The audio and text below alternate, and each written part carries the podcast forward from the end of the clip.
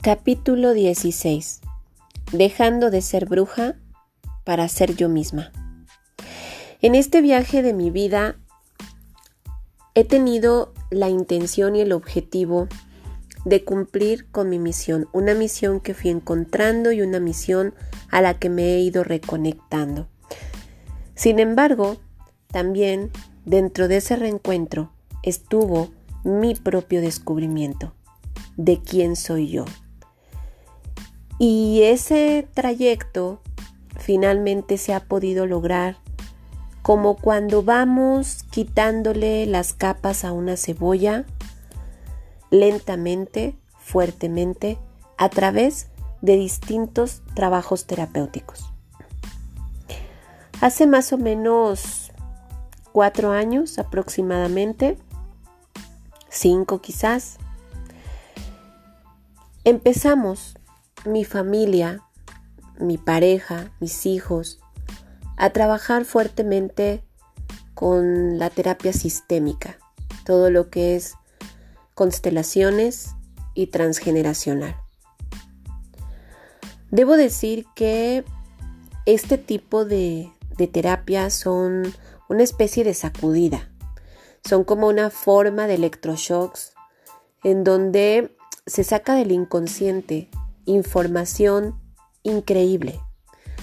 Información que podría ser inclusive el guion de películas que se podrían convertir en lo más taquillero, cosas que uno nunca se puede imaginar, la memoria celular que está conectada precisamente al inconsciente puede guardar cosas hasta de más de 25 generaciones atrás. Es fascinante. Pero es duro, es duro porque hay muchas cosas que están ocultas ahí porque duelen, porque hay historias que cuando regresan a la vida eh, te derraman totalmente lágrimas, te conmueven totalmente, porque independientemente de la misión personal que cada uno tenemos, también tenemos una misión familiar. Hemos nacido en ciertas familias porque el karma acomoda todo de una manera perfecta, como un juego de ajedrez. Todas las piezas son claves, todas las piezas son importantes y lo único que tenemos que hacer es saber cómo moverlas de manera adecuada. Así que con este descubrimiento del transgeneracional y la terapia sistémica en general, llegó la genealogía. Ahí fue donde verdaderamente mi historia se convirtió en un revuelo total de ignorancia que tenía yo sobre mi propio linaje y la explicación, ¿verdad? Regresándonos al primer capítulo, la explicación de aquella niña astróloga y de aquella joven que un día se declaró como bruja todo tomó sentido, todo lo entendí en ese momento y la historia de la astrogenealogía comenzó así. Un día estaba yo en mi computadora trabajando como es de costumbre, realizando cosas que tienen que ver con mi sector educativo y holístico y espiritual. Y mi pareja, Valder Regulus, llegó y me dijo, quiero hacerme un examen de ADN. Y yo me reí. y le dije, ¿y para qué quieres hacerte un examen de ADN? Y me empezó a decir que tenía curiosidad, que había encontrado una página, que de hecho es una página que hoy por hoy nosotros promovemos muchísimo, que se llama MyHeritage, que es eh, eh, de España, bueno, la que seguimos nosotros es de España, pero también está en varias partes del mundo. Y yo realmente no entendí lo que estaba diciendo. Para mí fue, es un chiste o, o de qué se trata, ¿no?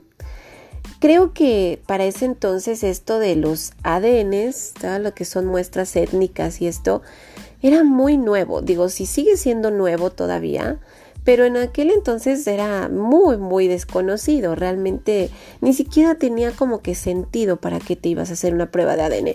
Para pronto, yo siempre tuve la idea de que te hacías una prueba de ADN para saber si eres hija de tus padres, ¿no? Entonces, o para aclarar alguna situación de ese estilo pero realmente nunca, nunca entendí de qué se trataba eso de las etnias, ¿no? Y, y, y además, ¿qué, ¿qué sentido podría tener en nuestra vida?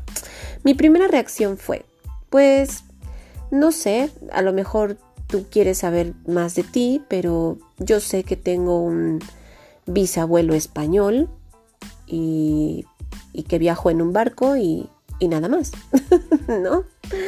Eh, efectivamente a través de estas terapias te empiezas a dar cuenta de cuánto desconoces de, de tus propias raíces. Y yo entendí algo muy valioso después de todo este proceso, que si no sabes de dónde vienes, tampoco sabes quién eres. Y si no sabes quién eres, mucho menos sabes para dónde vas. Así que eso lo entendí después de seguir la locura de Valderregulus y hacernos un examen de ADN. Entonces, bueno, pues yo lo vi como una pequeña aventura que estábamos haciendo en pareja y íbamos a descubrir a, a ver qué rayos salía, ¿verdad? Pero nunca tuve expectativas de ningún resultado. Lo más seguro para mí desde, desde ese punto era pues que iba a salir, que, que tenía alguna conexión con, con, España, porque pues ya lo sabía, ¿verdad? Ya, ya por lo menos conocía que tenía un bisabuelo que era español. Así que bueno, la historia continuó. Este, este examen de ADN tardó cinco meses. El primero que enviaron se perdió. Lo cual ahora me permite también conocer que a veces nuestros árboles, genealógicos están cerrados. Por muchas situaciones transgeneracionales, nos cuesta trabajo saber. Y eso lo he visto mucho a través de diferentes terapias que hacemos hoy en día que tienen que ver con el transgeneracional. Así que bueno, volvimos a pedir el kit, nos comunicamos, dijimos que no había llegado y nos volvieron a enviar el kit y entonces el segundo kit llegó más o menos en dos meses. Pero ahora lo que hicimos fue que estuvimos haciendo la oración para iluminar el árbol genealógico, una oración muy bonita que se utiliza en terapia transgeneracional. Cuando llegó el, el kit, eh, pues era una novedad, no sé si te puedas imaginar lo que es tener un examen de ADN en tus manos y no saber qué esperar y no saber qué es lo que va a pasar. Obviamente, pues hicimos el, el procedimiento tal cual como vienen las investigaciones ahí, las, las indicaciones, y lo remitimos nuevamente a Estados Unidos, porque de ahí es de donde nos los enviaron, de la ciudad de Texas. Eh, bueno, pues llegó. Más o menos se tardó como otro mes y medio en llegar a Estados Unidos. No, creo que tardó como un mes, porque nosotros lo enviamos ya por, por una paquetería ya certificada y eso hizo que también la prueba llegara un poquito antes. estuvimos en espera. Para ese entonces los resultados de MyHeritage tardaban un mes más o menos en salir. Así que yo empecé con muchos nervios, empecé así como que a ver qué va a salir, este, no sé, una, una cosa que solamente los que lo han vivido me podrán entender. Y ojalá que después de este podcast mucha gente se anime a vivir esa experiencia porque en verdad es increíble, es fascinante, es divertida, pero además también te hace reconectarte. Para mí ha sido el inicio de mi reconexión ancestral y encontrar un verdadero tesoro, un verdadero tesoro que estaba escondido y el cual yo ni siquiera tenía idea de que existía en mi vida y en mi ser. Así que para no hacerte el cuento largo, resultó que llegó el resultado en la madrugada, porque suelen llegar en la madrugada.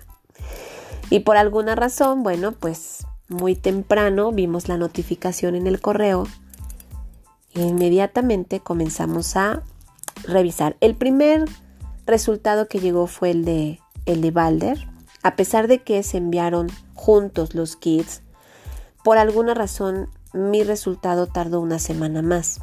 Desconozco esos procedimientos. Pero el resultado de Balder llegó rápido y resultó que tenía como nueve etnias. O sea, todo un rico confeti, cultural y étnico, y muchos inclusive muy contrapunteados, ¿no? Definitivamente encontramos un enlace en el cual nos dimos cuenta que nuestra biología, nuestras células se llaman. Nos atraemos eh, inclusive como, como parejas, personas que tenemos unas, unas células muy parecidas, porque resulta que eh, Balder y yo compartimos varias de esas etnias muy particulares. Una de ellas, por ejemplo, es Escandinavia. Eh, que bueno, tengo entendido que no hay muchas etnias en México que arrojen Escandinavia. Y curiosamente ella y yo teníamos Escandinavia. Entonces, bueno, ese fue un descubrimiento interesante. Posteriormente, una semana después, llegó mi resultado. Y bueno, pues yo tenía una, una estimación étnica un poco más reducida.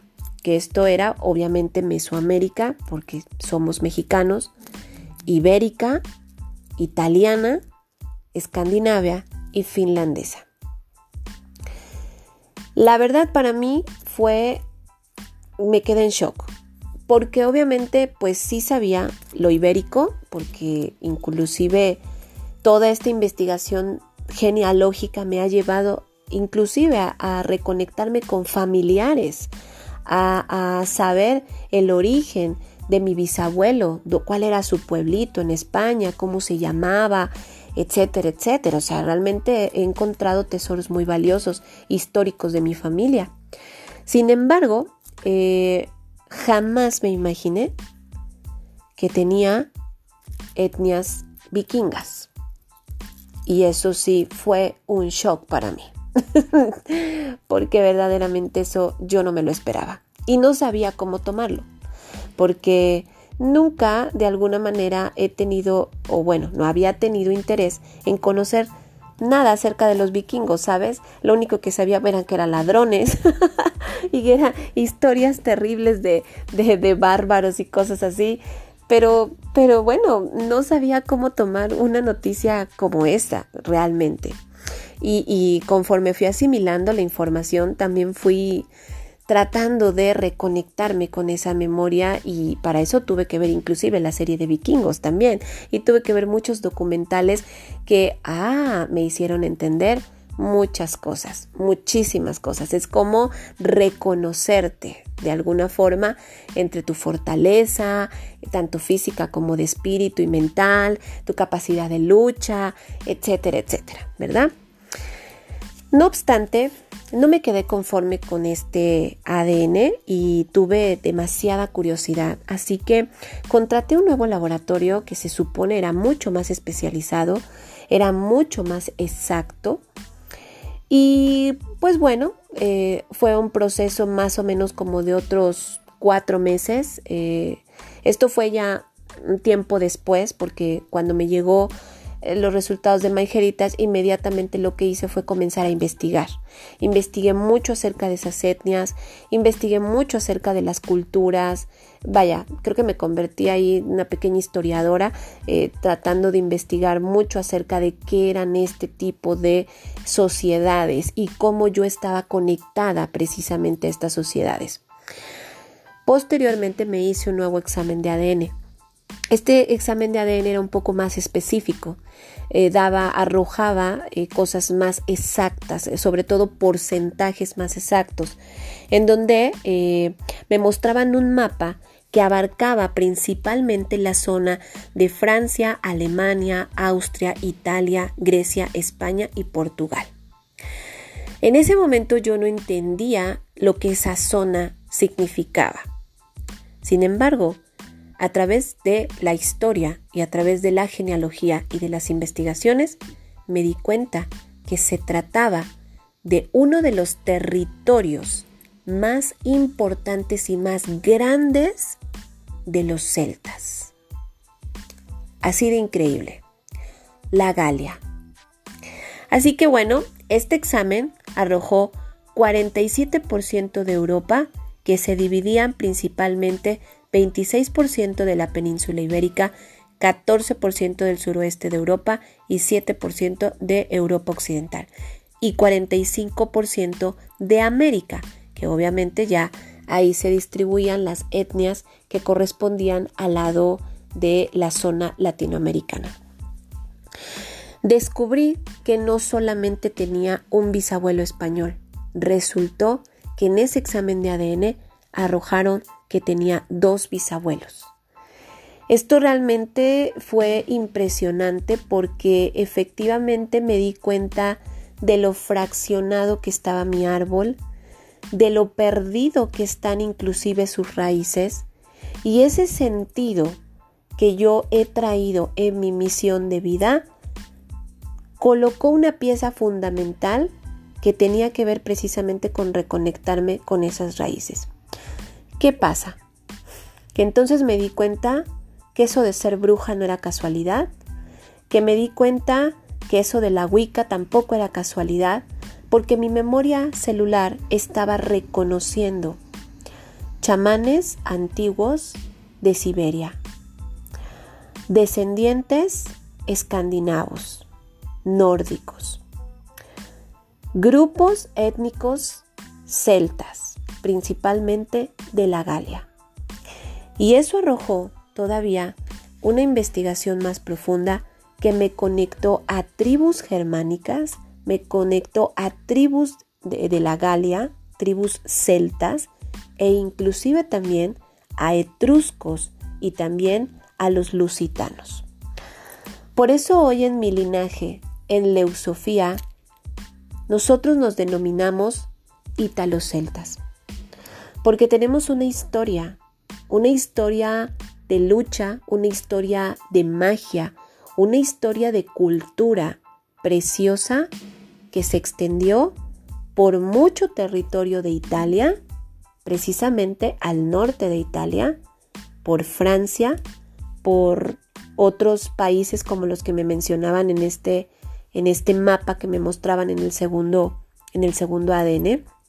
Yo encontré conexión con los francos, con los ilirians, con los galos, con los galo-romanos, con los etruscos, por supuesto, por las invasiones, con las tribus Boy, con los tracians, con los visigodos, con los guépidos y, por supuesto, con los lusitanos que concretamente los lusitanos serían como estas migraciones de la Galia que se establecieron en la península ibérica y se extendieron hasta Portugal.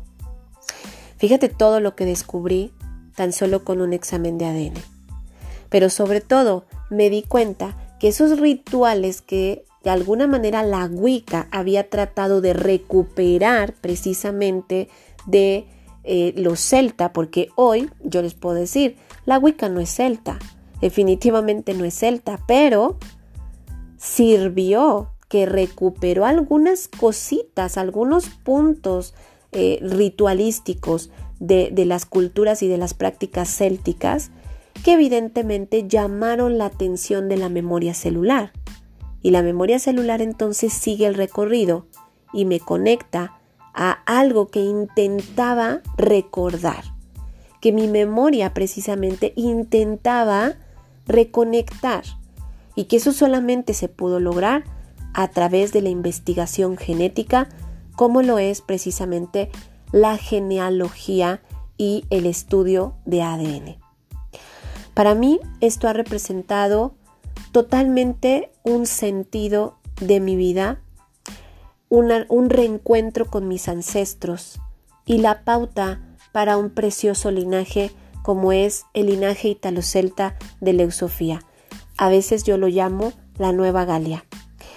De alguna manera el destino me puso precisamente al reconectarme con mis ancestros, en recuperar, por ejemplo, el deporte escandinavo como es clima, que hoy estamos de alguna manera en, ese, en esa reconexión también eh, a través de Valde Regulus y llegamos a la raíz precisamente del gran fundador que se encuentra en Noruega y que es como un padre espiritual, es como si el árbol genealógico nos, pusiera de frente a un ancestro y nos dijera, recupera tu poder, recupera lo que es tuyo, no lo olvides, porque eso es finalmente lo que los ancestros nos hacen ese llamado.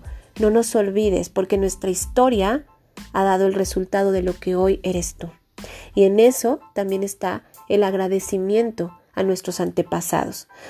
Hay que recordar que la cultura celta tuvo gran, gran veneración a los ancestros, gran veneración a los antepasados. ¿Y cuál es la carta que crees que representa esta historia? Pues sí, el arcano sin nombre, el arcano del tarot. Fíjate qué bonito mensaje es el que tiene también esta carta. Esta es la tarjeta sin nombre. Aquí se ha cortado todo el apoyo del exterior. Imagínate, cuando no sabes tu pasado, cuando no sabes de dónde vienes, no sabes cuáles son tus raíces, solo tienes despejos así como destellos de luz, como si fueran flachazos de recuerdos o de algo que se te hace conocido. No sé si alguna vez has vivido esa experiencia. Por lo que es un verdadero renacimiento en la esencia interna. Todas las pretensiones y paisajes se han ido y nos quedamos con la voluntad desnuda, representada por los huesos desnudos del esqueleto. Este es el marco a través del cual todo lo que es duradero y valioso puede ir hacia la eternidad. Es la verdadera transmutación. Y para mí, en mi historia, fue precisamente recordar y reconocer quiénes han sido los celtas, quiénes fueron los galos, quiénes han sido este linaje detrás de Leusofía y quiénes hoy nos heredan su precioso legado.